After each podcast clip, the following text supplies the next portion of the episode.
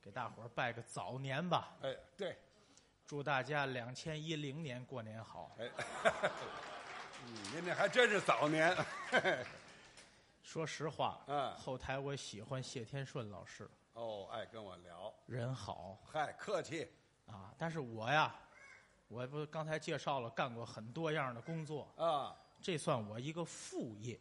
那您专业是我专业啊我是文史的，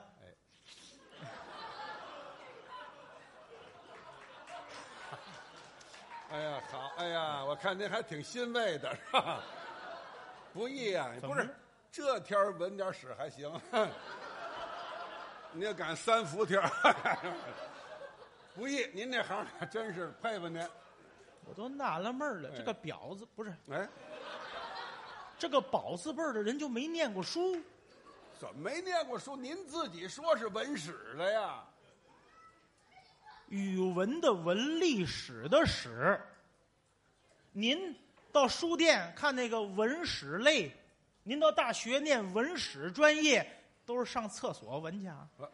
不是，您跟我们就甭省字儿了，行吗？您说全了，我们就明白了。我是搞文史专业的，哦，明白了，这您这么说我们就我知道出了。去我说都是文史的吗？哦，简单那么介绍，哎，我这在北京啊，嗯也就是两天，待两天，昨天算一天呢，今天算一天，怎么明天我们就走了。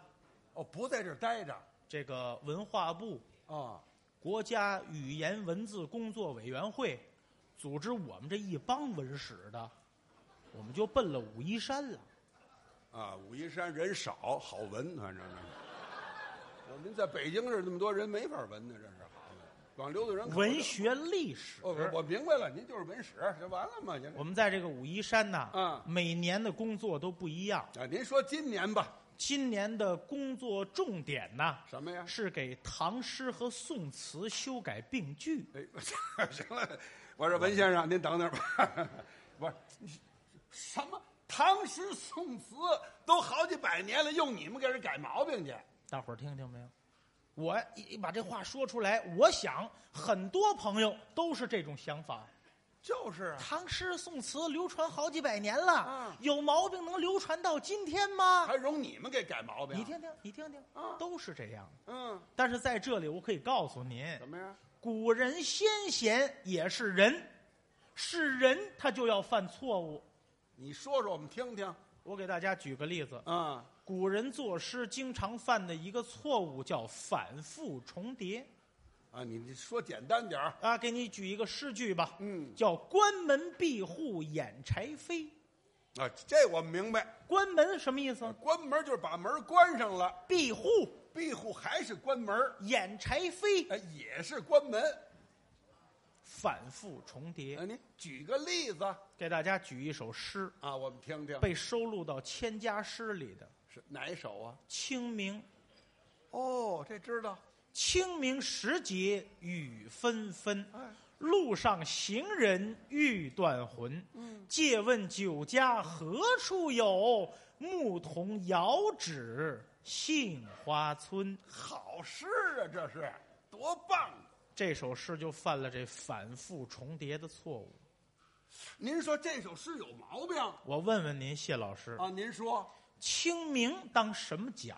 哎清明是节气呀、对呀、啊，既然清明是节气，为什么在清明的后边要加上“时节”两个字呢？清明时节。哦，您说这就是犯病了。关门闭户掩柴扉了吧？哦，这是头一句第二句，啊，路上行人欲断魂。我再问问谢老师，什么叫行人？就是走道的人呢，哦，坐着的叫不叫行人呢？不叫，躺着的叫不叫呢那？更不叫了。哦，只有走道儿才叫行人吗？对呀、那为什么在行人的前边儿要加上“路上”两个字呢？哎，要说也是。啊关门闭户掩柴扉了吗？第三句呢？借问酒家何处有？嗯，我再问问谢老师，“酒家何处有”是一个什么句式呢？哎，这是问句。既然它是问句，为什么要在问句的前边加上“借问”两个字呢？哎，你关门闭户掩柴扉了吧？哦第四句最不讲理了，哦，牧童遥指杏花村。是这句？您打听路，非得问放牛的吗？不是，不得谁走过这儿，你都得问吗？那碰见谁问谁呀、所以它不合理，就在这个地方呢。哦，为什么说它是错的呢？嗯，把每句多余的两个字拿掉，原诗再念一遍，意思一点儿没改。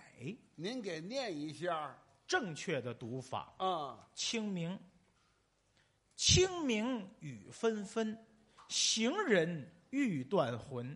酒家何处有？遥指杏花村。几位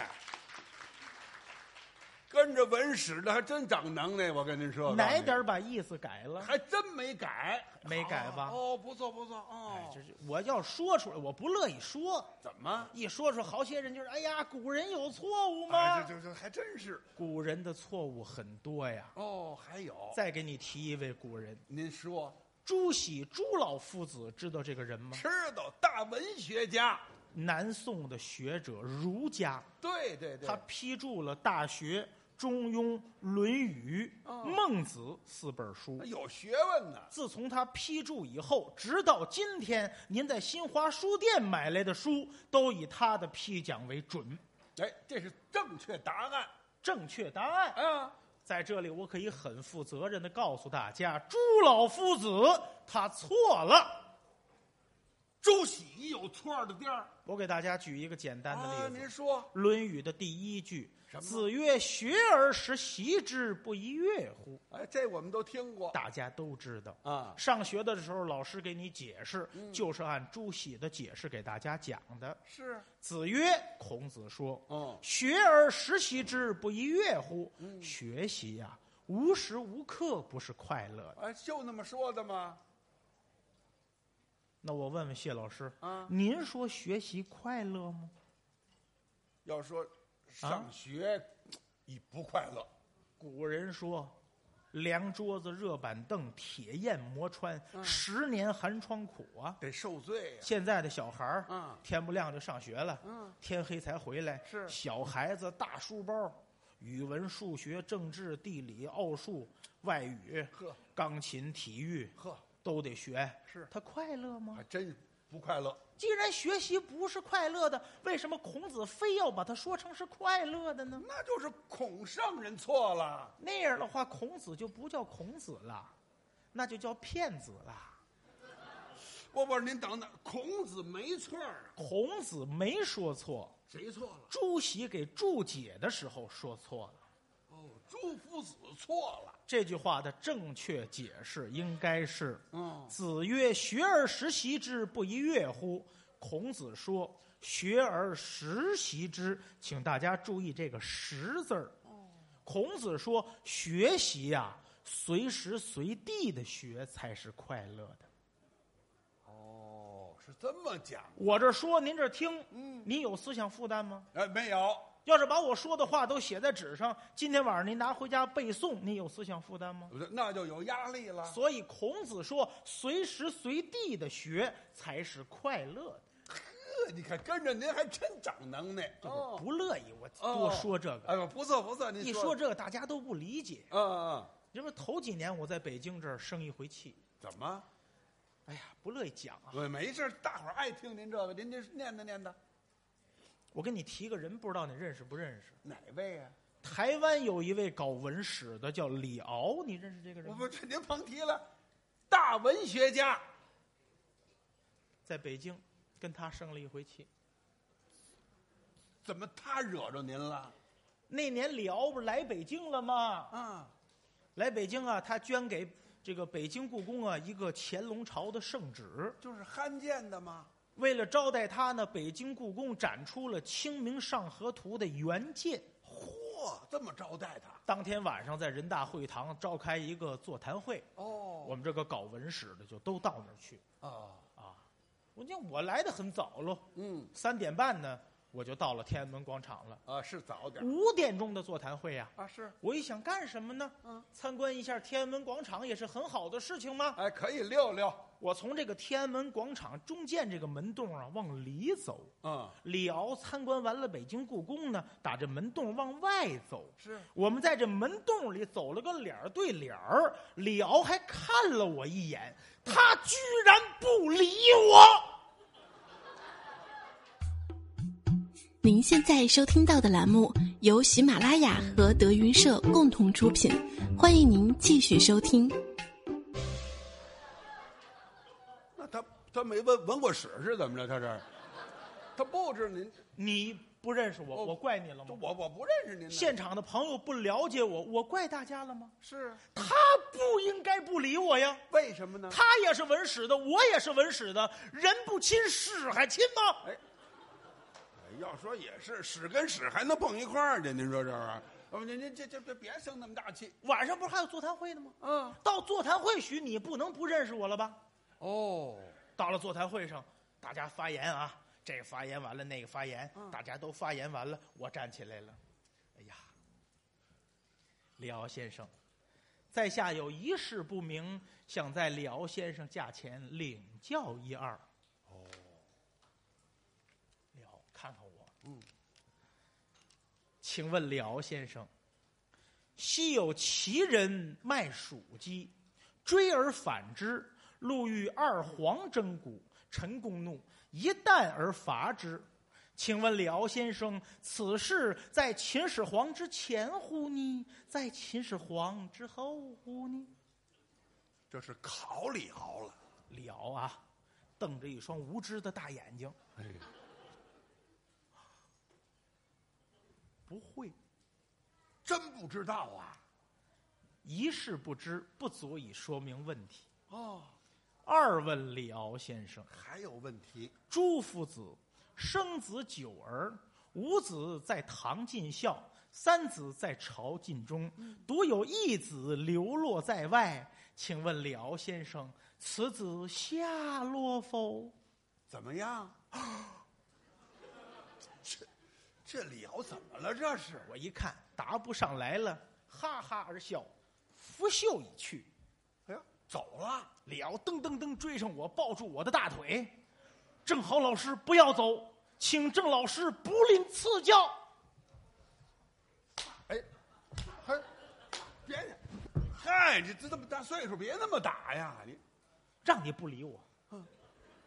哎，你你你在那那胡同，你理我不就没这事儿了吗？你这你看看你，哎嗨，行了行了，你这你说这典故他不知道，那就算完了，这就服了，这不？你看，你也以为是典故吧？您刚才说的不就是典故吗？你听着像典故吧？是啊，你看我听着也像典故，啊哎，可它不是典故啊。不是，我听您的可是典故。你琢磨呀，但凡要是个典故，还有李敖不知道的吗？这那您说的是什么呀？我跟他说的啊，是我们老家村里的家务事。这李敖哪知道村儿里的事儿？你说这不，这这赶紧解释解释。我问他了，啊我说昔有齐人卖黍鸡，追而反之，他他都得想了，嗯这是齐国人的事儿啊，哦不是啊。其实是啊昔有齐人卖黍鸡，过去我们村里有一姓齐的老头啊，卖一种豆制品叫酥鸡，哦，这追而反之，怎么回事他老给不够人秤，欠分量。谁买完东西都找他要秤去。哦，嗯路遇二黄争骨，回来的时候看着两只狗为争骨头打架。哦，陈公怒，一旦而伐之。老陈头拿扁担打狗。我问他，此事在秦始皇之前乎呢？在秦始皇之后乎呢？那怎么还有秦始皇的事儿啊？我嫂子娘家姓秦，那年她得了一个病叫黄疸性肝炎，这个病又叫黄病。我就是问她呀，这些事儿是发生在我嫂子得黄病之前呢，还是发生在我嫂子得黄病之后呢？哎呦，这都这你不难为人家？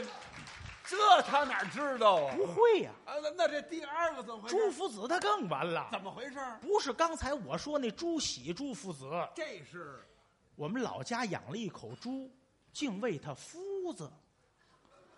这猪叫朱夫子，这不就是朱夫子吗？下边呢？朱夫子生子九儿，啊那年这口猪下了九只小猪。五子堂前尽孝，有五只小猪天天围着这老母猪给它啃痒痒。啊知道三子在朝觐中，三只小猪拿到集市上卖了。你想啊，谁养大了不宰呀、啊，进钟了，独有一子流落在外。嗯，那年诈卷跑丢了一个。我问了，可知此子下落否？可 这他哪知道啊？他怎么会知道我们家猪跑到哪儿了呢？对的，他要说知道呢，知道更好了。怎么呢我让李敖陪我猪。哎，嗨，